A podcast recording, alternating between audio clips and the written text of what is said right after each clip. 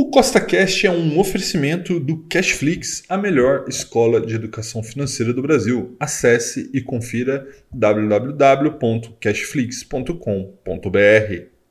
No podcast de hoje, vamos ter o episódio número 89 da série O Milhão Comigo, que tem como foco te mostrar na prática como é possível você construir seu patrimônio através do mercado financeiro. E o episódio de hoje é muito importante porque nós vamos vender alguns ativos para balancear a nossa carteira e também aproveitar algumas oportunidades que ainda restam no mercado. Então, se você já gostou do tema desse podcast, segue Costa Cash na sua plataforma, pois temos novos episódios todas as semanas, sempre com o mesmo intuito, colocar mais dinheiro no seu bolso. E lembrando, nada do que eu falo aqui é uma recomendação, é apenas para te inspirar a investir melhor. Tá bom? Então vamos lá falando né, um pouquinho sobre como está o mercado. As expectativas nesse momento são as melhores possíveis. Né? Semana que vem tem a reunião do Copom. Os últimos dados de inflação vieram abaixo do esperado. Então tudo indica, o mercado na realidade já é, acredita que é, já é uma fava contada que os juros cairá semana que vem. A pergunta é, não é se vai cair, né? porque hoje todo mundo acredita que vai. Não só é, o, o mercado, o governo, até mesmo o Banco Central já sinalizou isso. A pergunta é quanto vai cair? Né? Vai cair 0,25, meio, 0,75? Aqueles mais otimistas acham que pode cair até mais que isso.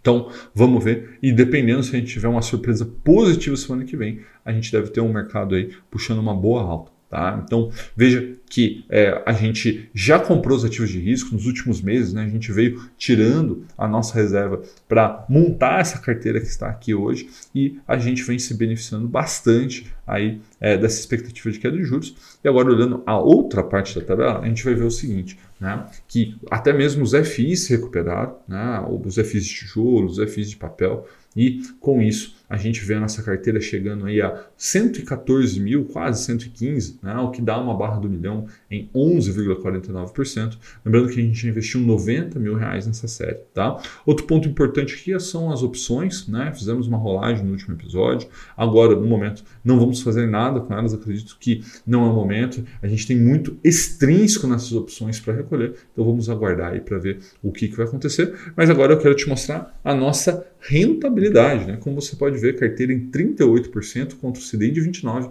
e Bovespa de somente 2% desde que nós começamos. Né? E daí aqui vem muita gente falando, ah, Rafael, né, você olha na internet, no Instagram, TikTok, enfim, qualquer outra rede social, muita gente falando, não, no Brasil é só investir em renda fixa CDI que dá tudo certo. De fato, pode até dar tudo certo, né? mas existem maneiras muito melhores de investir. Né? Veja que nos últimos três anos e meio, chegamos aí a 38%, com o mercado jogando contra a renda variável, que é prioritariamente no que investimos. Né? Agora imagina com o mercado jogando a favor a partir dos próximos meses, o que, que vai acontecer aqui. Tá? Então, é, se você acha que renda variável é um jogo, né, é um cassino, você está completamente errado. Existem várias estratégias e aqui eu mostro uma delas. Né? A estratégia do Milho Comigo tem vários pilares né, que a mantém. Sendo uma delas, o pilar de renda passiva, para que a gente possa reinvestir e criar uma bola de neve. Né? Agora você está vendo na sua tela o nosso gráfico de recebimento de renda passiva desde que nós começamos a série. É o nosso melhor mês já faz um ano, né? fez aniversário, foi maio de 2022.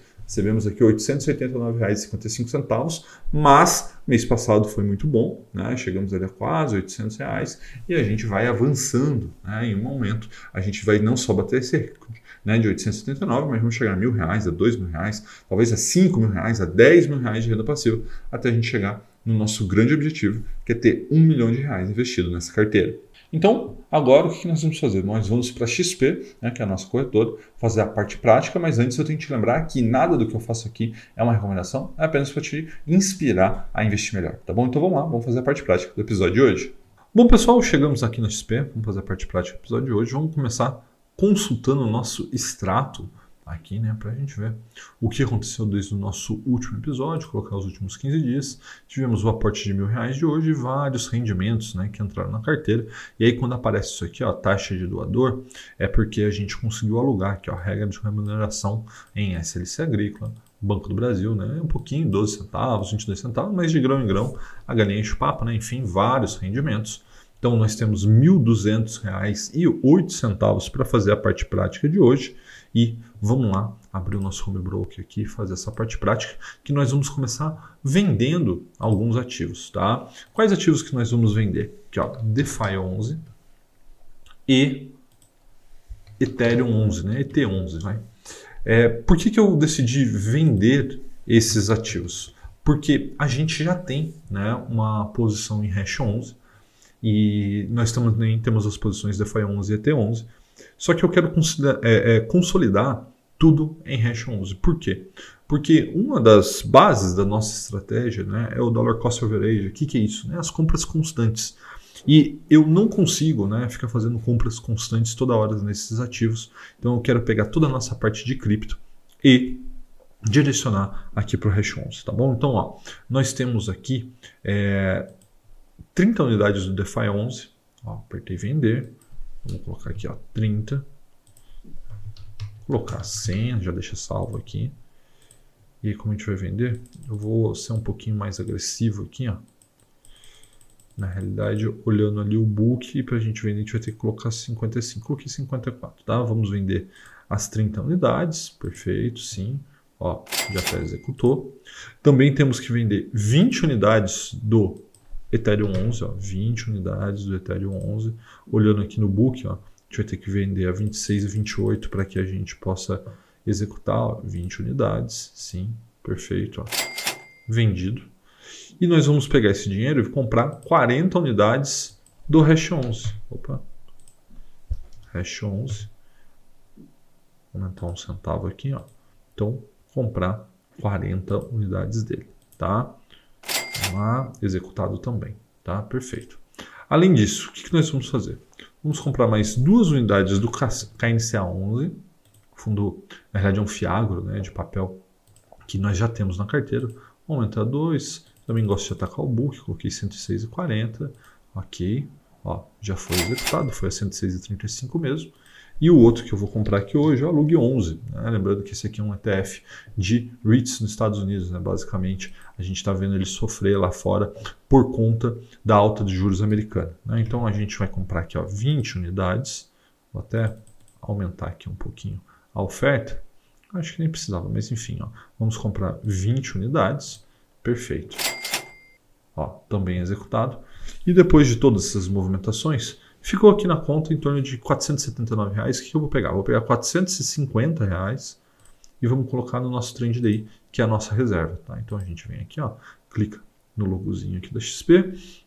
É, vamos vir aqui ó, em carteira. E a gente vem aqui, ó, fundos de investimento. Nós já temos aqui no Trend Day, só é, abrir aqui e vir em investir. Beleza, vou querer colocar só 450 reais. Confirmar. Beleza. Tem que colocar nossa senha, vamos colocar aqui, ó. Beleza, aplicar. Perfeito, tá? Com isso, a gente encerra aqui a parte de compras, né, a parte prática feita aqui na XP e vamos voltar para o computador para a gente falar um pouco sobre esse momento ímpar que a gente está vivendo na Bolsa Brasileira. Então, recapitulando né, o que a gente fez no episódio de hoje, nós vendemos 30 unidades do DeFi 11 e 20 unidades do Ethereum 11, ET11, né? São dois ETFs de criptomoeda, né? Por que, que eu os vendi? Né? Basicamente porque eu quero diminuir o número de ativos na carteira e essa parte cripto eu quero concentrar todo em Hash 11, que na minha visão é um grande ativo, né? Ele já representa muito bem todo, é, vamos dizer assim, a exposição que eu quero ter em criptomoedas então eu acabei vendendo né, os 30 DeFi 11 e os 20 ET11 para comprar 40 Hash 11. Né? Então fiz essa troca. Também compramos aí 20 Alung 11. Né? Lembrando que no Brasil a gente está aí a, a, na iminência da queda dos juros, mas lá fora os juros continuam subindo. Isso vem é, penalizando bastante o setor imobiliário nos Estados Unidos. Né? Então o Alung 11 ele é um ETF que é, representa o setor de imóveis americano, que vem caindo ao longo dos últimos meses. Né? Então, o que a gente está fazendo? O que a gente faz sempre, comprando ativos bons que a gente acredita no longo prazo, mas que vivem um momento complicado. Né? Então, por isso, a gente vai comprar, já comprou, aliás, os Alug 11 e também compramos duas unidades do KNCA 11, né? mais um FI de papel que ficou para trás aí nesse rally da bolsa e fizemos aquilo que é o mais importante de tudo fizemos a recomposição da nossa reserva de oportunidade, né? um mercado bastante volátil, né? 120 mil pontos, talvez 125, muita gente acreditando que a gente vai bater recorde este ano ainda da Bolsa de Valores, né? Então, bundinha na parede, né? Ninguém é, perde em deixar uma liquidez disponível, vai que o mercado se equivoca, alguns ativos retornam, tem até bons ativos que eu gostaria de comprar nesse momento, né? A gente pode ver o próprio Log 11 que a gente comprou, Vale caindo bastante no ano, então é sempre importante ter liquidez porque a oportunidade é o que mais tem, tá bom? Bom, um forte abraço e até a próxima!